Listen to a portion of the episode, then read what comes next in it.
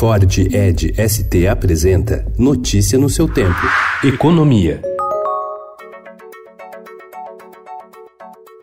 A reforma da Previdência ainda precisa passar por um segundo turno na Câmara dos Deputados, mas a maioria dos senadores se posiciona favoravelmente à proposta que muda as regras para se aposentar no Brasil. O placar da Previdência, elaborado pelo Estadão, aponta 42 votos sim ao texto antes mesmo de ele chegar ao Senado. O número representa mais do que a metade dos senadores, mas ainda está sete votos aquém do mínimo necessário para a aprovação de uma proposta de emenda à Constituição na Casa de 49 senadores.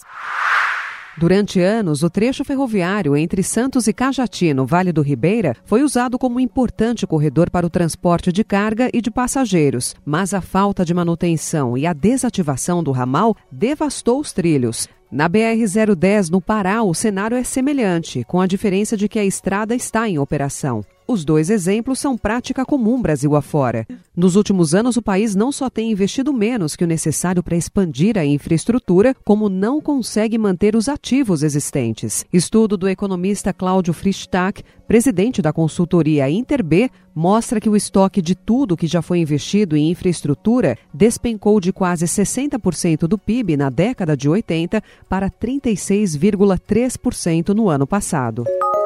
O Ministério de Minas e Energia decidiu entrar diretamente nas discussões sobre a viabilidade financeira do linhão de energia entre Manaus e Boa Vista, na tentativa de autorizar o início das obras do empreendimento, leiloado sete anos atrás. O assunto deveria ser tratado exclusivamente pela ANEEL, mas a agência e a empresa vencedora do leilão não chegaram a um acordo sobre o valor a ser pago pela construção e a operação da linha. Uma das ideias do governo Jair Bolsonaro é repassar para a concessionária um complemento da receita que seria pago por meio de subsídio embutido na conta de luz de todos os consumidores de energia.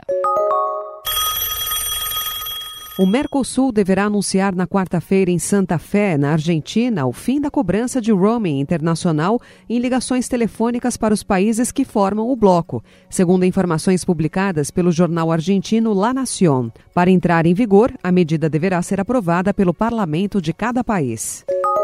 O presidente Jair Bolsonaro afirmou que vai discutir com o presidente da Argentina, Maurício Macri, novos acordos do Mercosul com outros blocos e países. Na lista, disse o presidente, estão Japão, Coreia do Sul e Estados Unidos. A entrevista foi concedida em Brasília ao jornal Clarim, antes da viagem à cidade argentina de Santa Fé para a cúpula do Mercosul nesta semana. Notícia no seu tempo. É um oferecimento de Ford Edge ST, o SUV que coloca performance na sua rotina até na hora de você se informar.